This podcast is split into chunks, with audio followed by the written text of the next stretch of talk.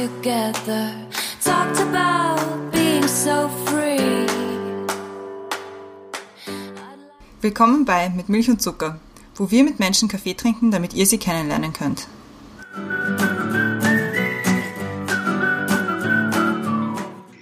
Willkommen zurück bei Mit Milch und Zucker. Neue Woche, neue Folge. Auch diese Woche von unserem Homeoffice oder unserem Home Studio zu euch in eure Ohren. Mein Name ist Christiane, unter mir im Zoom-Fenster ist die Brenda. Hi. Hi. Und noch einmal drunter im Zoom-Fenster ist der Stefan heute. Hallo. Hallo. Wir haben heute zu Gast, wie ich gerade gesagt habe, den Stefan.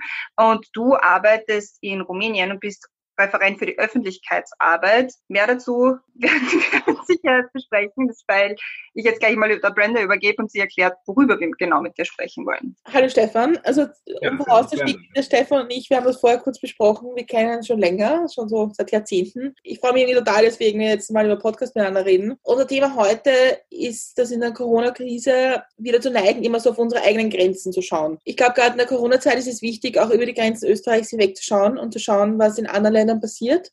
Wir haben vor zwei Wochen die Valida schon zu Gast gehabt, die über Bosnien gesprochen hat. Heute haben wir den Stefan zu Gast, der über die Situation in Rumänien sprechen wird. Und wie bei allen unseren gemeinsamen statt einsamen Folgen fangen wir an damit. Stefan, wie geht's dir heute? Ja, mir geht es sehr gut. Ich komme gerade von, einem, äh, von einer kleinen Einkaufstour.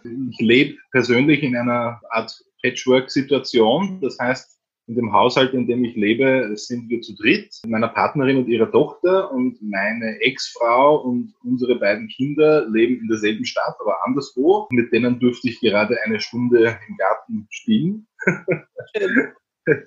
War sehr nett. Wird natürlich verbunden mit dem, mit der Lieferung dann der nötigen Einkäufe. Und ansonsten geht es mir eigentlich auch sehr gut. Ja. Also wir dürfen uns nicht beschweren. Es ist gesundheitlich alles in bester Ordnung und äh, von der Home oder von der, Quarant von der Quarantänesituation her muss ich sagen, ist es eigentlich auch sehr erträglich, was auch damit zusammenhängt, dass ich auch unter normalen Umständen relativ viel Homeoffice betreibe. Natürlich nicht in dem extremen Ausmaß wie jetzt, aber ich äh, bin durchaus daran gewöhnt, von zu Hause aus zu arbeiten. Insofern war die Umstellung jetzt nicht so dramatisch. Es ist eher eine Umstellung im privaten Bereich, die uns durchaus immer wieder mal trifft. Also dass ich eben nicht treffen kann mit Freunden, wenn man eben nicht mal auch äh, über zwei, drei Tage eine Reise unternehmen kann, wenn man äh, keine Gäste empfangen kann. Das ist etwas, das uns eher beschäftigt. Wie sind die Regelungen in Rumänien? Also die Regelungen in Rumänien wurden zu einem verhältnismäßig frühen Zeitpunkt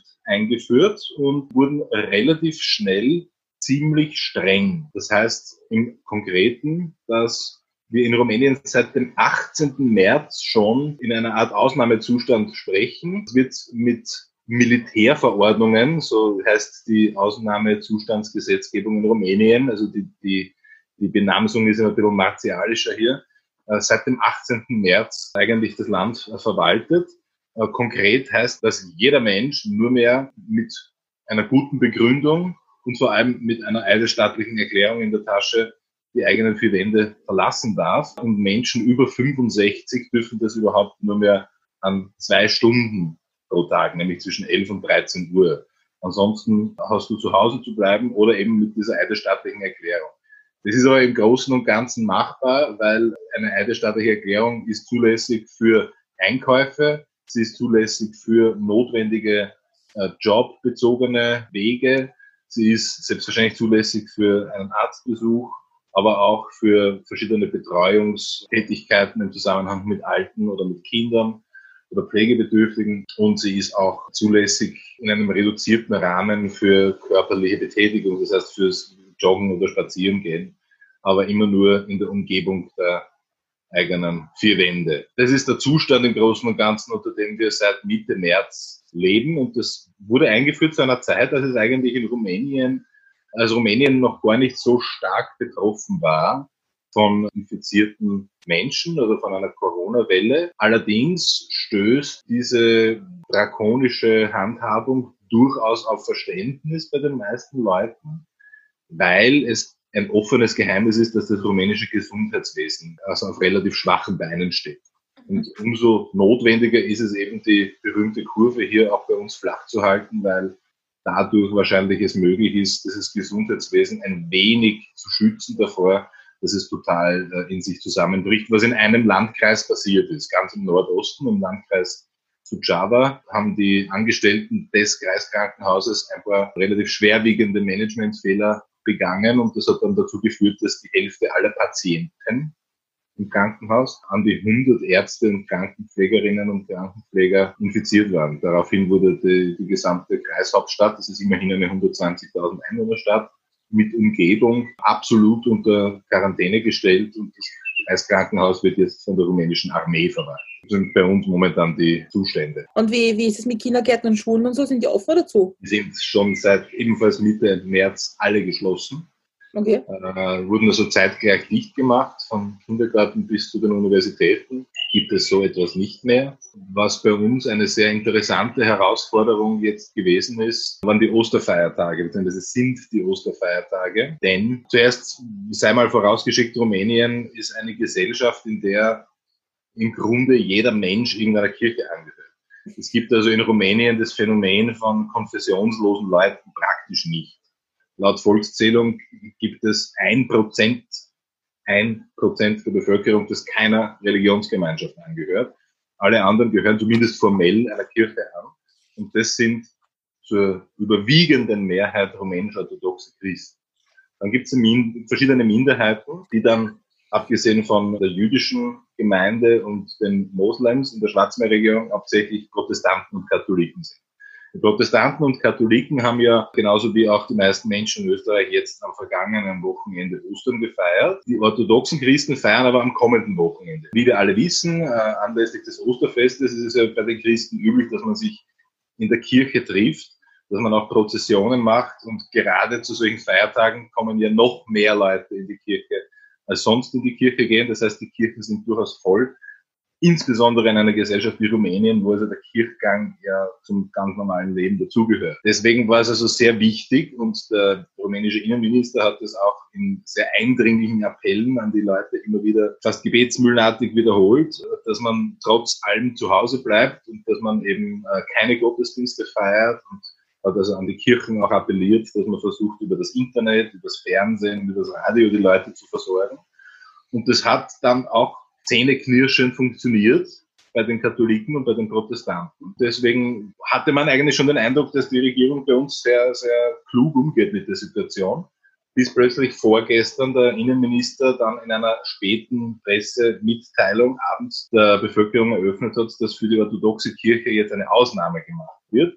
Und zwar gäbe es einen Spezialvertrag, wo es dann am orthodoxen Ostersamstag und Sonntag anlässlich der Auferstehungsgottesdienste möglich gemacht wird, dass man doch in die Kirche geht, dass man dort die Kommunion einnimmt und das heilige Licht entgegennimmt. Völlig unabhängig oder völlig ignorierend eigentlich leider die Tatsache, dass das natürlich alles Tätigkeiten sind, die man unmöglich machen kann, wenn man anderthalb bis zwei Meter Sicherheitsabstand dabei einhalten möchte. Es gab dann einen Aufschrei von weiten Teilen der Opposition, auch der Staatspräsident, obwohl er eigentlich der gleichen Couleur angehört wie äh, dem Innenminister hat dann sofort gesagt, das geht eigentlich gar nicht, sondern man soll bitte auch als orthodoxer Mensch am Wochenende zu Hause bleiben. Hat dann also zurückgepfiffen und tatsächlich haben diese Proteste gefruchtet und gestern hat dann der Innenminister sein Agreement mit der orthodoxen Kirche in einer eindeutig zusammengestupsten Variante noch einmal neu präsentiert. Das heißt, die Leute kriegen die Kommunion nur über den Gartenzaun vom Pfarrer, der die dann aufsuchen muss zu Hause und der maximal fünf Helfer pro Kirchengemeinde haben darf. Es, es sind Gottesdienste nur ohne Beteiligung der Gemeinde erlaubt. Das heißt, nur mit dem Pfarrer, der alleine in der Kirche steht und vielleicht noch mit einem Kantor und irgendwelchen Leuten. Und das ist also schon mal erheblich besser.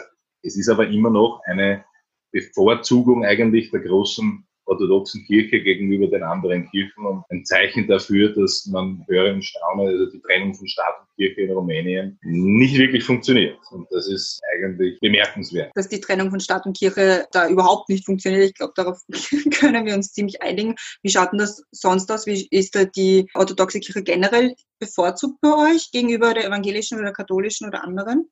Naja, formell nicht. Formell ist das nicht der Fall. Es gibt seit dem 19. Jahrhundert über sämtliche Regime von Faschismus über Kommunismus in die Gegenwart die Regelung, dass der Staat Teile der Finanzierung für staatlich anerkannte Glaubensgemeinschaften übernimmt. Das betrifft alle, die staatlich anerkannt sind, also nicht nur die orthodoxe Kirche. Praktisch ist es aber so, dass die orthodoxe Kirche entsprechend der Realverfassung einen enormen Einfluss hat. Es gibt also extrem viel Geld für den Neubau von Kirchen. Es gibt sehr viel Geld für kirchliche Projekte. Meistens sind das Bauprojekte. Es gibt also hier eine Verwobenheit, die eigentlich nicht sehr gesund ist. Und also eine klarere striktere Trennung hier mal durchzusetzen, wäre eigentlich lange an der Zeit. Auch, auch in Rumänien. Und was diese, diese Ostersache betrifft, muss man natürlich wissen, dass, und ich versuche das ganz wertfrei zu sagen, weil man das ja auch durchaus respektieren soll. Unter den orthodoxen Christen gibt es natürlich zum Teil auch eine sehr starke Wundergläubigkeit. Das heißt, es wird dort einen großen Anteil an Menschen geben, die tatsächlich davon tiefst überzeugt sind, dass wenn sie das heilige Licht aus Jerusalem an sich nehmen, dass sie sich dabei nicht infizieren können, weil es eben etwas Gesegnetes ist, dadurch im Gegenteil besonders geschützt sind. Das ist eben äh, ein Teil der orthodoxen Kultur. Ja, normalerweise ist es auch kein Problem, aber jetzt haben wir halt eine äh, Pandemie, die eben alle Menschen betrifft und nicht nur die, die auch an diese Dinge glauben. Bin ich nicht super Rumänien-Fachfrau, aber ein bisschen, ein bisschen weiß ich schon davon, dass die Grenzen der Religionen ja auch mit gewissen ethnischen Mehrheiten und Minderheiten zusammenhängen. So ist es. Weil ich nehme an, dass in Sibio eine Mehrheit eher evangelisch ist. Nein, nein, das ist keine Mehrheit. Das, das sind historische Dimensionen. Also bis vor einigen Jahrzehnten war es tatsächlich so, dass in, in, in Hermannstadt, in Sibiu, wo ich lebe, die Mehrheit der Bevölkerung evangelisch-lutherisch gewesen ist. Mhm. Aber die, die Trägergesellschaft dieser Kirche ist mehrheitlich ins Ausland ausgewandert 1990 und deswegen sind die Verhältnisse hier jetzt auch anders. Aber grundsätzlich ist es immer noch so, dass unter der rumänischen Mehrheitsbevölkerung der allergrößte Teil rumänisch-orthodox ist. Unter zum Beispiel der ungarischen Minderheit ist etwas mehr, ein bisschen mehr als die Hälfte römisch-katholisch etwas weniger als die Hälfte evangelisch reformiert, helvetischen Bekenntnisses, würde man in Österreich sagen. Und innerhalb der kleinen deutschen Minderheit ist wiederum etwa die Hälfte römisch-katholisch im Banat an der serbisch-ungarischen Grenze und hier in Siebenbürgen die andere Hälfte evangelisch-lutherisch. Unter der relativ starken Minderheit der Roma kann man das nicht so genau sagen. Es wird auch dort eine Mehrheit eher rumänisch-orthodox sein. Unter den Roma gibt es aber einige Communities, die sehr stark auch neoprotestantischen Glaubensgemeinschaften mhm. zusprechen, beziehungsweise in den ungarisch besiedelten Gebieten sind die dann oft katholisch oder reformiert. Das heißt, dort ist es also nicht, äh, eigentlich gar nicht homogen. Heißt, mit anderen Worten, wenn es eine Bevorzugung der orthodoxen Kirche in der einen oder anderen Frage gibt, dann ist es auch immer eine Bevorzugung der rumänischen Mehrheit gegenüber den ethnischen Minderheiten. Weil unter den ethnischen Minderheiten praktisch niemand rumänisch-orthodox, der Ausnahme von einem Teil der Roma vielleicht.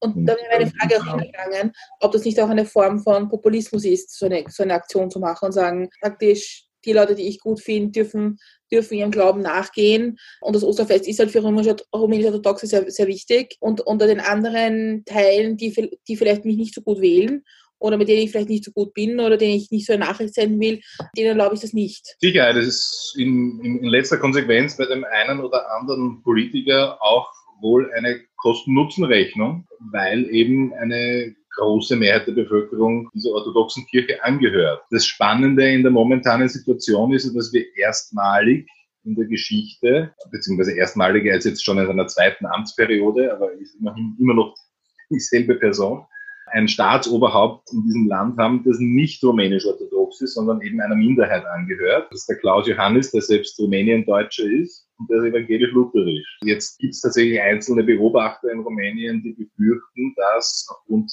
seiner scharfen Stellungnahme gestern vielleicht der eine oder andere Ultranationalist oder religiöse Fundamentalist jetzt aufgescheucht wird, aus dieser ganzen Geschichte eine, eine ethnische Debatte macht. Ich habe auch in den sozialen Medien schon Kommentare gelesen, wo dann verschiedene Rumänen sagen, der Sachse will nicht, dass wir unser Osterfest feiern, so wie wir es gewohnt sind und so weiter.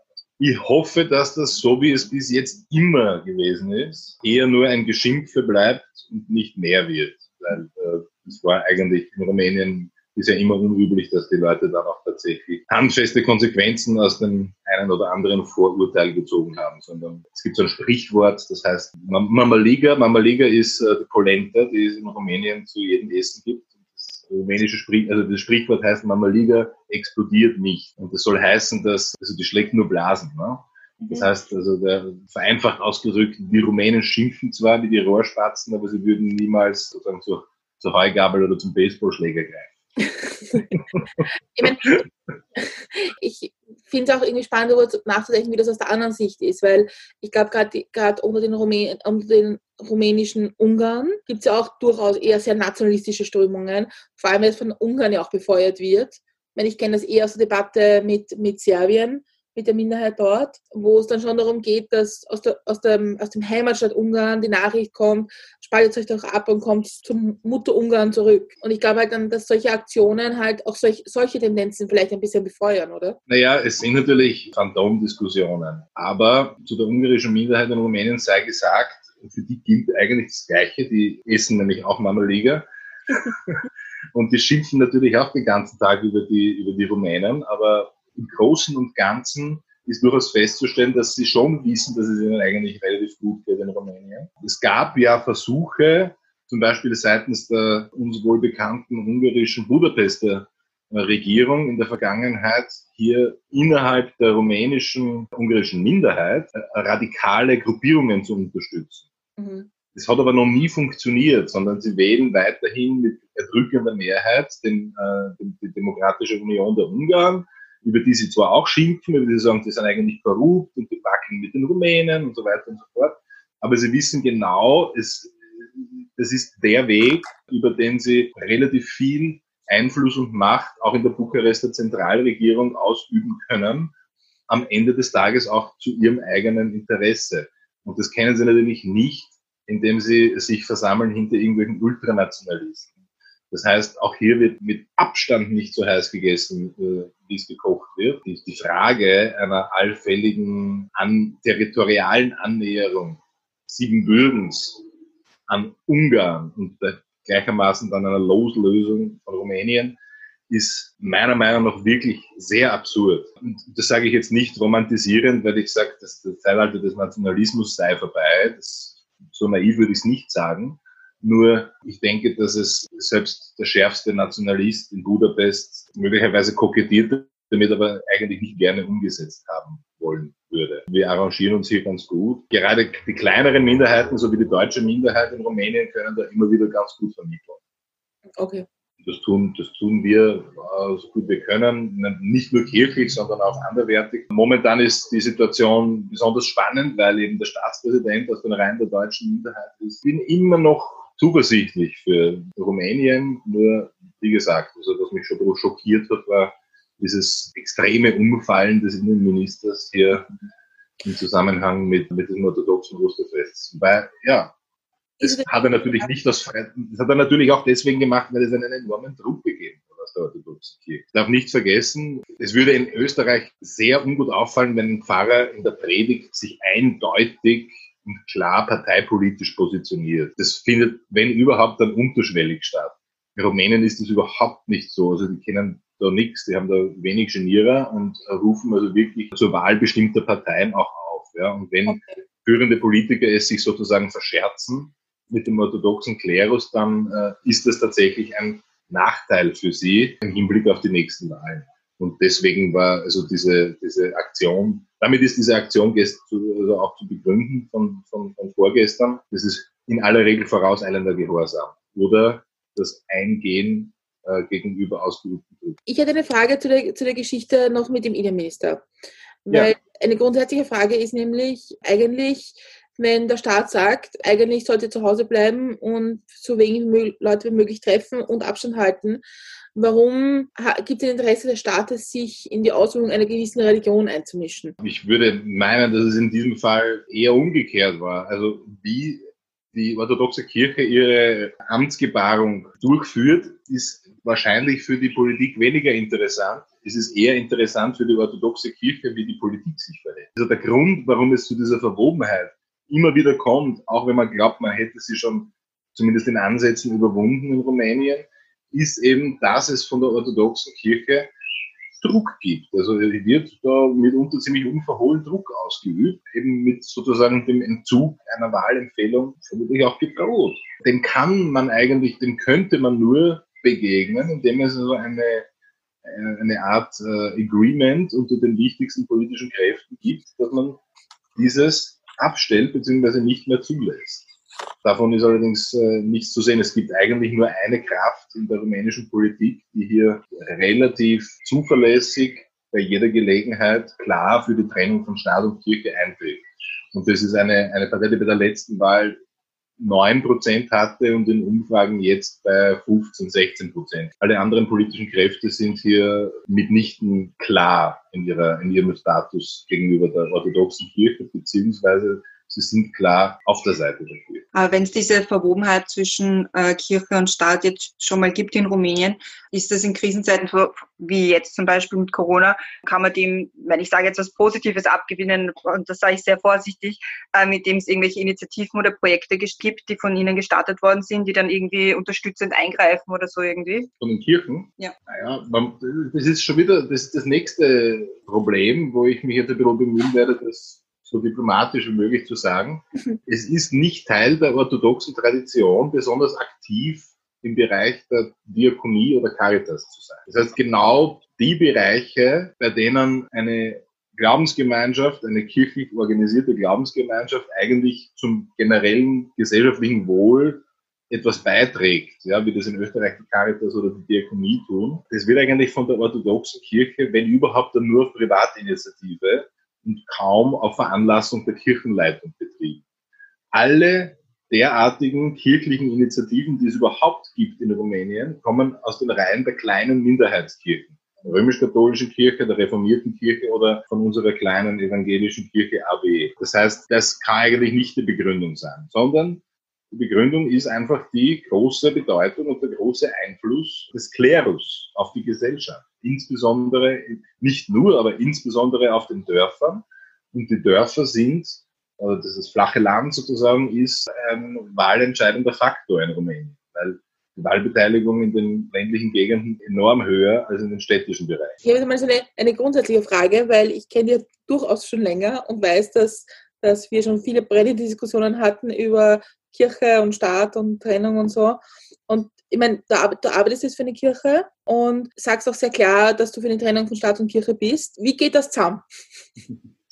Also ich bin natürlich aus grundsätzlichen Überlegungen für eine Trennung von Staat und Kirche. Das hat mit meiner politischen Überzeugung zu tun. Ich habe aber durch meine Tätigkeit für diese Kirche, für die ich auch arbeite in Rumänien, gelernt, dass die Trennung von Staat und Kirche, wenn man sie denn durchziehen würde, nicht nur im Interesse des Staats und seiner Gesellschaft, sondern auch im Interesse der Kirche wäre. Denn das Gegenteil der Trennung von Staat und Kirche, nämlich die Verwobenheit zwischen Staat und Kirche, ist an sich ein unklar oder ein unzulässiger Begriff. Es ist nicht klar ausgedrückt, denn was heißt es denn wirklich?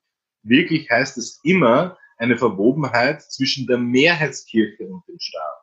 Wenn ich sage, Staat und Kirche sind nicht klar genug getrennt, dann meine ich damit immer den Staat und die Mehrheitskirche, das heißt, die Verwobenheit zwischen Staat und Kirche ist immer gleichzeitig die Bevorzugung, nämlich die unzulässige Bevorzugung einer Mehrheit gegenüber einer Minderheit. Das heißt, zum Schutz der kleinen Minderheitskirchen und dazu gehört in Rumänien zum Beispiel auch die römisch-katholische Kirche, die in Österreich eine große Mehrheitskirche ist, müsste man eigentlich auch seitens derer Leute für die Trennung von Staat und Kirche sein. Denn nur dann gibt es ein faires Miteinander auf Augenhöhe. Alles andere ist nicht dazu angetan, ein faires Miteinander auf Augenhöhe zu sein, sondern ist immer die Bevorzugung der Mehrheit durch den Staat und das Ganze zu allem Überdruss auch noch unter der missbräuchlichen, wie ich meine, Verwendung von Steuergeldern. Äh, die Christiane und ich, wir haben ja vor eineinhalb Jahren jetzt schon fast eine, den zu Gast gehabt, den Tom, der evangelischer Pfarrer in Ried in Innkreis ist. Das hat mich eigentlich sehr positiv beeinflusst und meine Meinung, glaube ich, ein bisschen geändert, war sein Standpunkt auch, auch dazu. Weil er hat gesagt, zum Beispiel, er findet, dass kein Kreuz in Klassenzimmer gehört, weil es gibt einen Ort zu glauben und es ist die Kirche. Und die Schule ist kein Ort des Glaubens. Sehe ich auch so. Und das finde ich, das Sehe ich definitiv auch so. Und ich glaube auch nicht, dass ein überzeugter Christ oder ich meine, wir reden ja hier nicht nur über Christen, ja, also den, zum Beispiel, wenn wir jetzt in Rumänien bleiben, zu den staatlich anerkannten Glaubensgemeinschaften gehören ja auch äh, Juden und Moslems. Und ich glaube, dass jemand, der von, von seiner Glaubensgemeinschaft, von seiner Spiritualität, von seiner Religion überzeugt ist, ja nicht allen Ernstes davon ausgehen kann, dass es notwendig ist, hier zur Durchsetzung seiner Freiheit äh, sich staatlicher Mittel äh, bedienen zu müssen. Das heißt, wir hatten in Rumänien, ich kann mich gut erinnern, vor mittlerweile drei oder vier Jahren ein höchstgerichtliches Urteil über den konfessionellen Religionsunterricht, wo dann auch ein Aufschrei durch, das, durch die Gesellschaft gegangen ist, weil die nämlich mal ausnahmsweise nicht im Interesse der orthodoxen Kirche entschieden haben und anstelle einer verpflichtenden Lösung, wie es sie bisher gab, eine Opt-in-Variante nahegelegt haben, die Höchstrichter. Ja, und da haben sie natürlich sofort, hat dann aus, aus kirchlichen Kreisen geheißen, naja, das ist also der schlechte Einfluss der EU und das kann man ja nicht machen, weil wir sind ein christliches Volk und es sollen die Kinder ferngehalten werden von der Kirche. Das ist natürlich ein, ein Unsinn, ja. Also wir, wir, wir können, wir werden, man wird doch nicht ernsthaft glauben, dass man durch eine, durch eine Zwangsbeglückung mehr erreicht als durch eine Opt-in-Lösung, auch in dem Bereich. Ja. Ich muss sagen, gerade was jetzt unsere evangelische Kirche betroffen hat, wir haben eigentlich durch die Einführung dann der Opt-in-Variante in manchen Bereichen mehr Zuspruch gehabt als vorher. Okay. Aber darf ich was fragen? Da bin ja. ich jetzt historisch überhaupt nicht irgendwie dabei. War das, wie war das historisch in Rumänien, also auch unter Ceausescu? War da Religion erlaubt oder, oder nicht so? Du meinst es an den Schulen oder überhaupt? So, also das Praktizieren von Religion. Ja, also generell dazu. Man neigt ja äh, oft in Österreich oder auch in Deutschland dazu, dass man über die Länder hinter dem gewesenen eisernen Vorhang den Eindruck hat, sie wären also ein homogener Block gewesen. Das war ja nicht der Fall, sondern zum Beispiel in Rumänien hatte das kommunistische Regime, wie ich es immer gern ausdrücke, eine ambivalente Einstellung gegenüber Kirche und Religiosität bis hin zu einer sehr leider in beide Richtungen fruchtbaren Koexistenz. Okay. Ähm, ein Beispiel dazu. Also man konnte in Rumänien seine Religiosität ausüben, durch die gesamte kommunistische äh, Zeit hindurch mit Einschränkungen. Und kommunistische Parteifunktionäre waren natürlich angehalten, dieses nicht zu tun. Mhm. Aber Hinz und Kunz konnten natürlich in die Kirche gehen, das war gar kein Problem. Mit einer Ausnahme. Das ist jetzt ein mitteleuropäisches Spezifikum und zwar in Rumänien war bis in die 40er Jahre sehr stark die sogenannte griechisch-katholische Kirche. Das ist ein Phänomen, das man eigentlich nur aus Siebenbürgen und aus der West, äußersten Westukraine kennt, die griechisch-katholische Kirche. Vereinfacht ausgedrückt, das sind Menschen, die eigentlich aus dem orthodoxen Bereich kommen, die dann aber aufgrund einer Vereinbarung zwischen dem Vatikan und dem österreichischen Kaiser einer neuen Konfession beigetreten sind, die in der Liturgie im Grunde das Wichtigste so oder fast alles so weiter betreibt, wie äh, das in der Orthodoxie üblich ist, allerdings kirchenverwaltungsmäßig katholischen Kirche beitritt und dadurch den Papst als Oberhaupt annimmt. Mhm. Verstehe, okay. Und das Ganze hat also stattgefunden vor mehreren Jahrhunderten zu einer Zeit, als Rumänen, orthodoxe Rumänen, im, in dem Reichsverband des Habsburger Reiches noch nicht gleichberechtigt war. Mit der Begründung ihrer Religiosität oder ihrer, ihrer konfessionellen Zugehörigkeit. Und jetzt hat man diesen Leuten in Aussicht gestellt, wenn ihr dieser neuen Kirche beitretet, dann werdet ihr von heute auf morgen gleichberechtigte Staatsbürger. Ihr seid also genauso viel wert vor dem Gesetz wie euer katholischer bzw. euer protestantischer Nachbar. Und aufgrund dieser Tatsache haben fast die Hälfte der Betroffenen in Siebenbürgen das gemacht. Das heißt, bis in die 1940er Jahre waren etwa 40 Prozent der Rumänen in Siebenbürgen nicht Mitglied der orthodoxen Kirche, sondern Mitglied dieser griechisch-katholischen Kirche. Mhm. Und diese griechisch-katholische Kirche, das ist die einzige Glaubensgemeinschaft gewesen, gegen die die Kommunisten nach der Installierung ihres totalitären Regimes mit aller Brachialgewalt vorgegangen sind. Alle anderen wurden mehrheitlich mehr oder weniger in Ruhe gelassen. Natürlich mit Ausnahme individueller Fälle, wo also dann irgendein Pfarrer besonders renitent war gegen das kommunistische Regime. Aber gegen die griechisch-katholische Kirche ist man ganz hart vorgegangen, hat sie sofort verboten. Und jetzt könnte man meinen, viele Leute, die äh, ich kennengelernt habe aus der ehemaligen DDR zum Beispiel, die sagen dann, na ja, und dann hat wahrscheinlich der Staat hier versucht, aus diesen Leuten, die dann keine Kirche mehr hatten, konfessionslose sozialistische Vorzeigestaatsbürger zu machen und hat sicher das irgendwie die Immobilien dann verstaatlicht und vielleicht symbolhafterweise dann irgendwie einen Schweinestall eingerichtet in der Kirche. Nein, nichts dergleichen ist passiert, sondern das kommunistische Regime hat sich hingestellt und hat den Leuten nicht gesagt, werdet konfessionslos, sondern hat gesagt, werdet gefälligst orthodox, wie sich das für einen anständigen Rumänen gehört. Verstehe. Und die Immobilien wurden nicht verstaatlicht, sondern sie wurden der aufgelösten griechisch-katholischen Kirche abgenommen und der orthodoxen Kirche gegeben. Verstehe. Das heißt, das kommunistische Regime in seinen ersten Jahren ist als enormer Förderer der rumänisch-orthodoxen Kirche auf. Ich meine, ich frage deswegen, weil es ja in, in vielen ex-kommunistischen Ländern ja unterschiedlich war, der Umgang mit Religion und Glaube. Weil zum Beispiel in der Slowakei war es war sehr katholisch, immer schon, auch Polen eigentlich. Aber das zum Beispiel in Tschechien hat das kommunistische Regime jetzt, glaube ich, eher skeptisch angesehen. Und deswegen, ich habe mir gedacht, dass es vielleicht daher kommt, dass, dass die Verbindung jetzt stärker ist zur Orthodoxie, wenn man es lange nicht durfte. Nein, das ist eine Kontinuum. Ja, okay. Das ist nicht eine Gegenreaktion auf die kommunistische Zeit, sondern das ist eine, eine, eine Kontinuität. Das ist eigentlich das Gegenteil zu einer Gegenreaktion. ich, ich, muss jetzt ein bisschen eine Lanze brechen, weil ich meine, ich war ja öfters in Rumänien und was mir immer sehr positiv aufgefallen ist dort, dass ich meine, ich bin jetzt nicht gläubig und für, für mich ist es jetzt nicht besonders wichtig, aber dass man in vielen kleinen Orten schon mehrere Kirchen sieht. Auch gleich, gleich, auch gleichberechtigt, nämlich die, die Kirchen gleich groß oder nebeneinander oder so. Also von außen wirkt das schon eher offener, als es vielleicht bei uns auch wäre. Ist, ist es das, so ist das auch. Historisch hat sich das, also insbesondere in dem siebenbürgischen Bereich Rumäniens, hat sich das eben so ergeben. Wir dürfen nicht vergessen, vor zwei Jahren war das große 500-jährige Reformationsjubiläum. Vor drei Jahren war das große 500-jährige Reformationsjubiläum. Und vor zwei Jahren hatten wir in Rumänien, beziehungsweise wir haben das in der evangelischen Landeskirche sehr stark begangen, ein 450-jähriges Jubiläum. Das heißt, nicht einmal 50 Jahre nachdem in Deutschland die Reformation stattgefunden hat, hatten wir hier in Siebenbürgen einen Landtagsbeschluss. Also der Siebenbürgische Landtag hat damals in einer ganz unspektakulären, zivilisierten Mehrheitsentscheidung verfügt, dass religiöse Toleranz geübt wird. Der Hintergrund ist, äh, Siebenbürgen hat damals nicht zum Habsburgischen Reich gehört, vorübergehend, sondern es war ein relativ autonomes Fürstentum mit einer losen Abhängigkeit gegenüber dem Osmanischen Reich.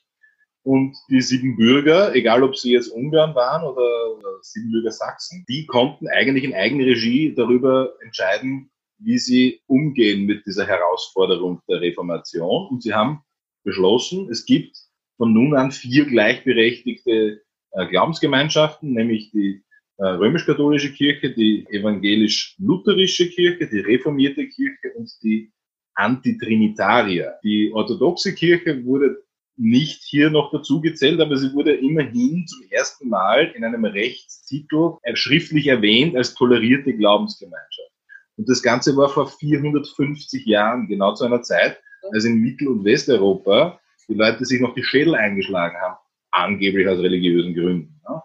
Das heißt, und seit dieser Zeit gibt es durchgehend, zumindest formell, diese Toleranz und dieses Selbstverständnis, dass es einfach zu Siebenbürgen dazugehört, dass es eine sprachliche und religiöse Vielfalt gibt. Ja.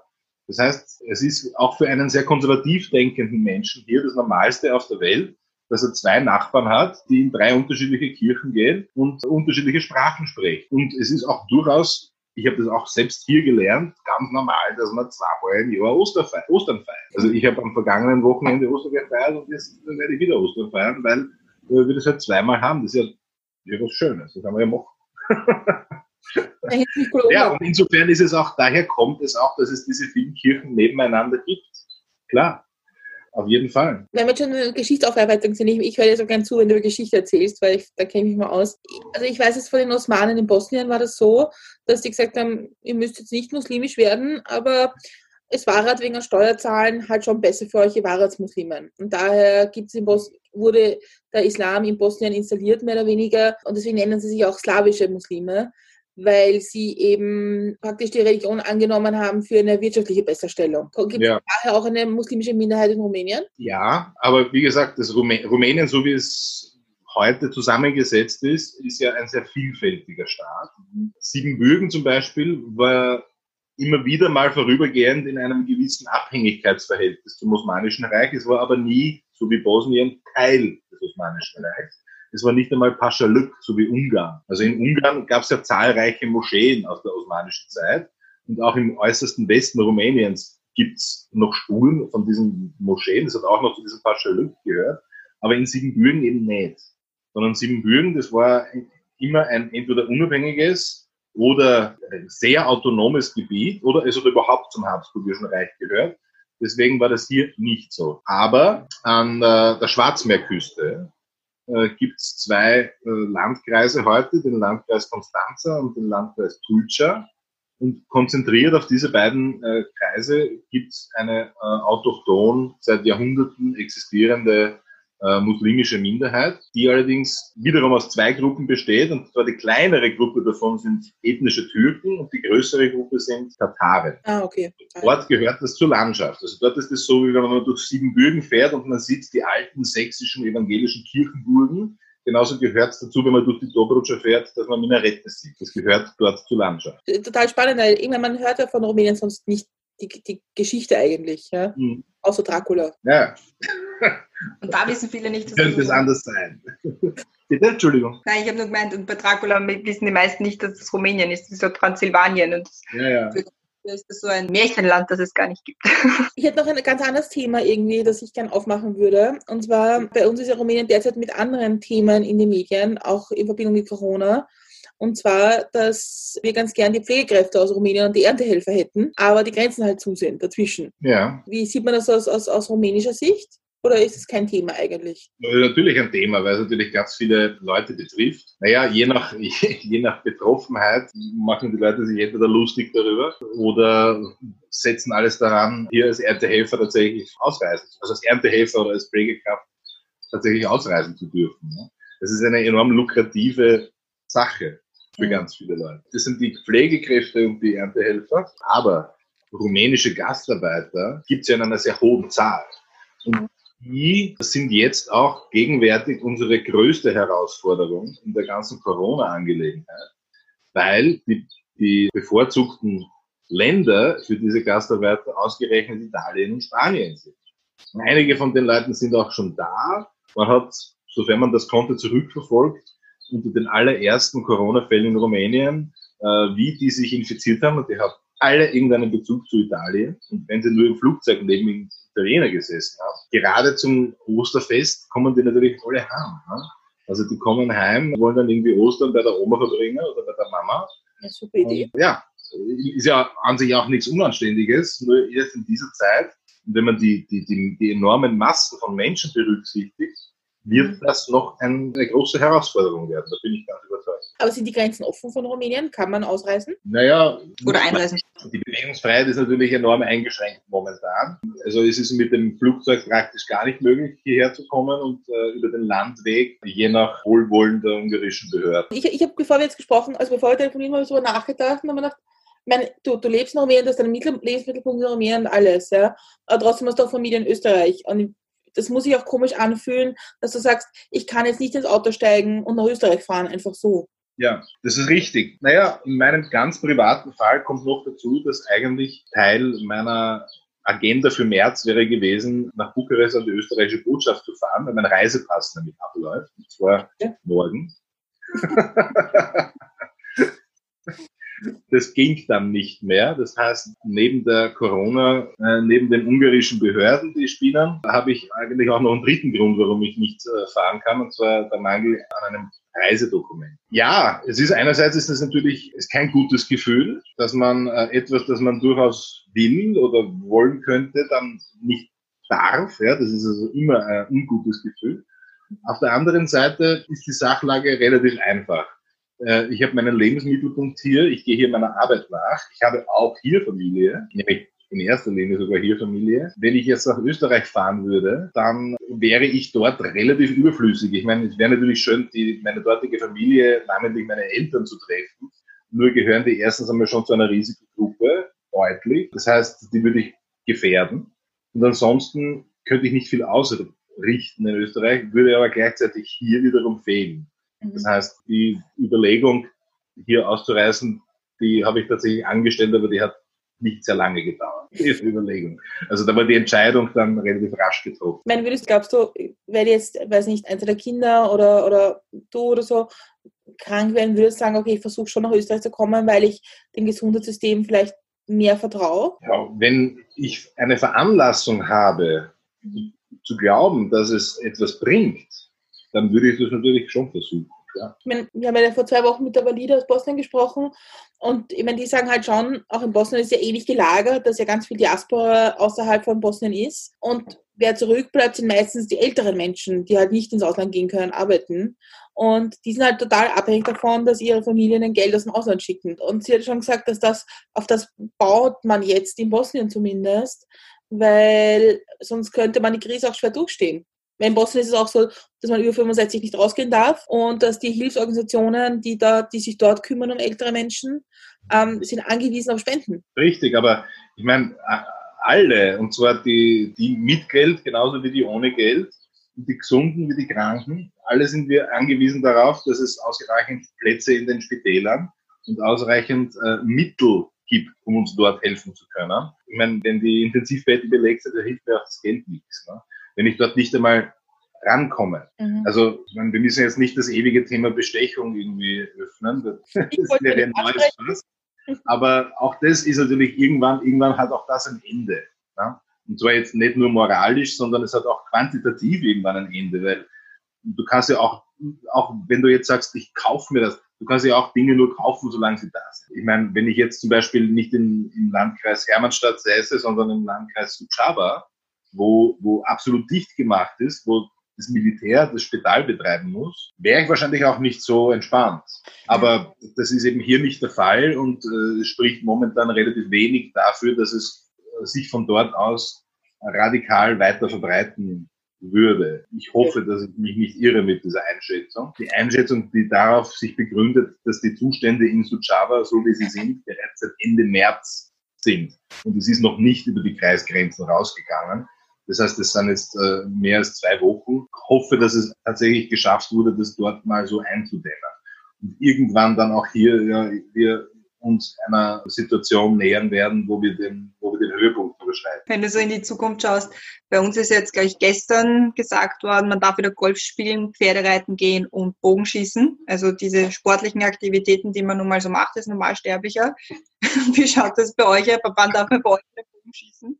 Na, derzeit ist also nichts davon möglich, weil äh, also außer das der einzige Sport, den du momentan, glaube ich, ganz legal betreiben darfst, ist Joggen und Radfahren mit eidesstaatlicher Erklärung in der Tasche. Alles andere geht nicht. Worüber man natürlich diskutieren kann und soll, ja. Also ich hoffe schon, dass das eines Tages gelockert wird. Und ich hoffe, dass es auch klug gelockert wird, auf eine Art und Weise, dass dann nicht es eine, einen Run gibt auf irgendwie irgendwelche Sportstätten, wo die Leute dann, äh, wo du dann, wo die Leute dann Mengenbad nehmen und wir sofort wieder einen Rückfall haben. Das wird eine große Herausforderung sein. Aber momentan ist davon keine Rede und da sehe ich momentan auch keine äh, Änderung in, in, in äh, den nächsten paar Wochen. Also der, der Ausnahmezustand, der ausgerufen wurde in Rumänien, der ist verlängert worden und ist jetzt bis Mitte Mai noch gültig. Das heißt, in dem Zustand, in dem ich jetzt lebe, hier, werde ich auf jeden Fall noch vier Wochen sein. Sofern nichts besonders Dramatisches eintritt, kann ich damit umgehen. Ich würde mir halt dann nach diesen vier Wochen von den Behörden eine Ansage erwarten, ob es irgendeine Perspektive gibt und wie die ungefähr zeitlich ausschaut.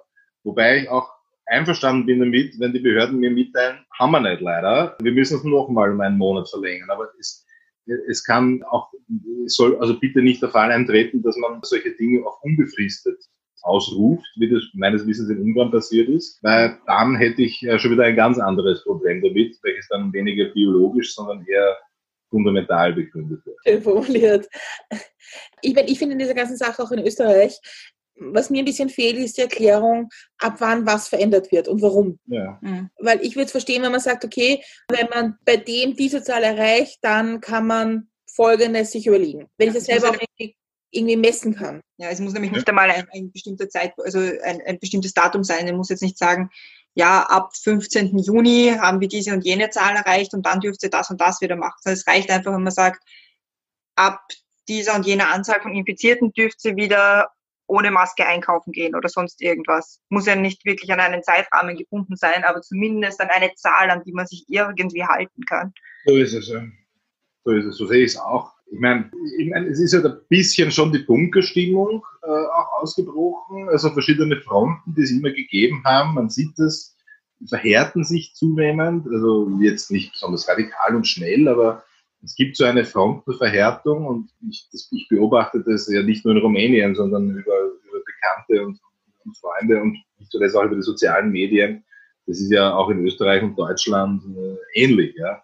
Das heißt, wenn es einfach Tendenzen gibt, hier Bürgerrechte definitiv abzubauen, dann, dann ist es nicht nur erlaubt, sondern es ist absolut notwendig, dass es daran auch Kritik gibt.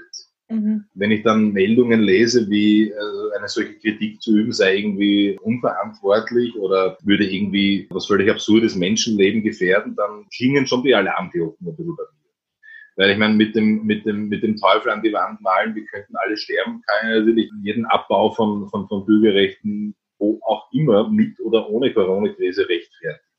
Und da gibt's halt auch eine rote Linie. Mhm. Über die rote Linie kann ich vorübergehend mal irgendwie meinen rechten oder linken Arm drüber hängen lassen.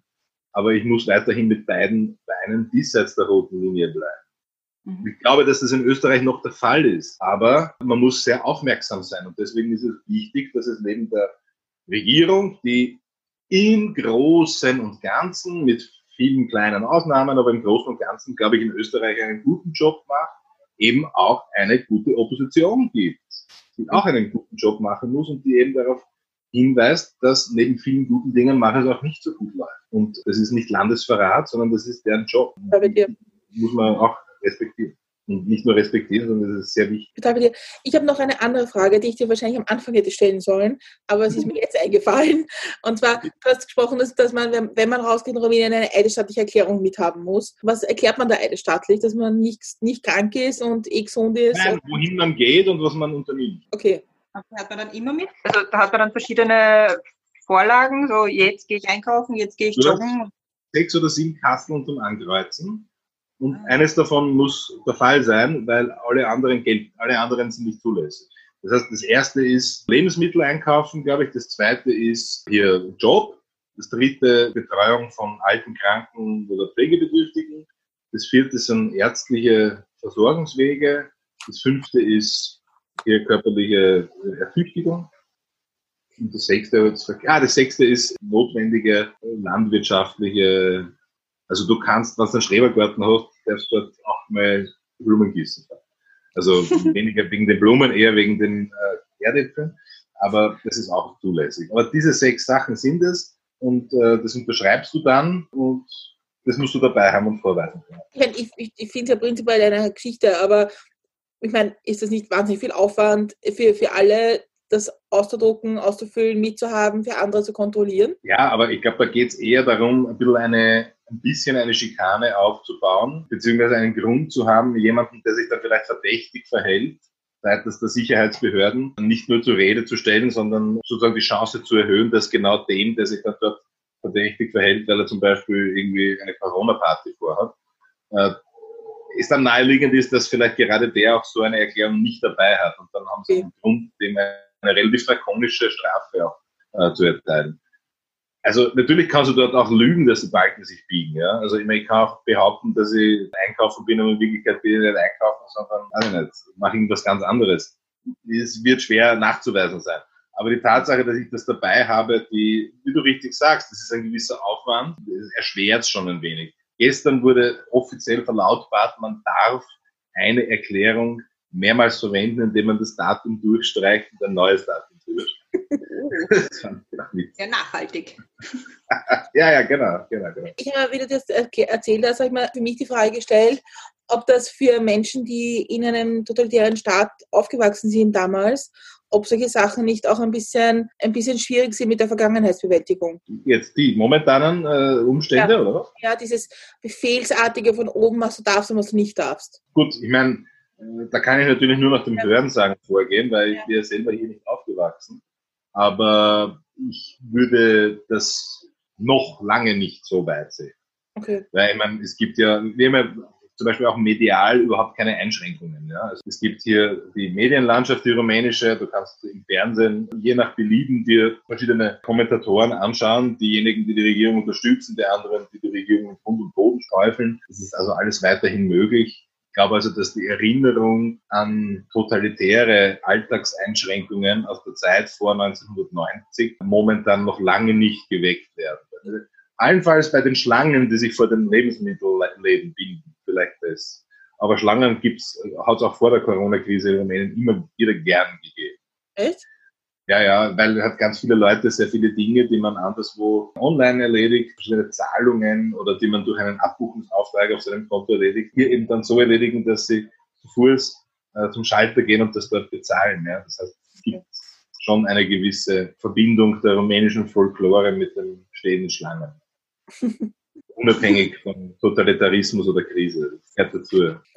Also ich, ich freue mich schon, wenn wir reisen dürfen und du uns besuchen kommst und wir fortsetzen dürfen unsere, unsere Einführungsvorlesung in rumänische Geschichte. Ja, das ja. macht man am besten vor Ort. Also freue ich mich auf euren Besuch hier. Ah, machen wir auch. Genau. Wir kommen überall. Wir wollten uns nicht so, so, so, so, direkt selbst einladen. Ja, wir modernisieren uns jetzt auch sehr stark. Also äh, zum Beispiel unsere kleine evangelische Kirche hat jetzt also plötzlich ihre Liebe zu digitaler Kommunikation entdeckt, ja, was ja lange Zeit kaum denkbar gewesen ist. Nicht? Also wir haben äh, seit über einem Monat haben wir wöchentlich einen Predigt-Podcast. Wir haben ganz viele Kirchengemeinden, die plötzlich auf die Idee kommen, Gottesdienste oder zumindest irgendwelche Andachten oder sei es nur Kirchenmusik auf YouTube, Tube, äh, entweder überhaupt zu streamen oder aufzuzeichnen und hochzuladen.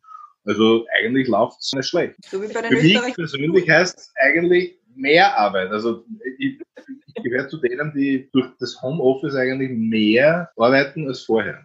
Ja. Aber ich freue mich auf jeden Fall, wenn wir uns irgendwann mal wieder sehen und irgendwie weiterreden, weil ich würde irgendwie noch ganz viel mehr gerne über Rumänien hören, so über die Geschichte. Ich würde auch super finden, vielleicht mal eine Folge zu machen darüber, was man sich in Rumänien anschauen sollte. Ja, klar. Aber das werden mehrere Folgen sein, weil, wie gesagt, Rumänien ist schon sehr vielfältig an sich. Das heißt, es sollten dann, ich sage einmal, zumindest drei, wenn nicht vier Folgen sein, was man sich in Rumänien anschaut. Sehr gerne, sehr gerne. Wir haben eine Folge, wir freuen uns. Wir werden Experten. Dann danke für deine Zeit, Stefan. Sehr gerne. Wir sind wieder am Ende angelangt, glaube ich, auch wenn wir noch Stunden, Tage, Wochen hätten weiterreden können. Wie gesagt, wir freuen uns auf jeden Fall schon, wenn wir uns face-to-face -face sehen. Also du und die Brenda mal wieder, wir zwei dann zum ersten Mal und wir noch weiterreden können über Rumänien und was man sich dort alles anschauen kann, was man dort alles machen kann. Vielen lieben Dank, dass du dich zu uns geschalten hast. Es war sehr wirklich interessant, war sehr fein. Und ja, wir hoffen, es geht bald vorüber, sowohl für dich als auch für unsere Hörerinnen und Hörer. Und bleib gesund, würden wir mal Wunderbar, sagen. Ja, ihr auch bitte und alle, die uns zuhören. Gesundheit und bis bald in Rumänien.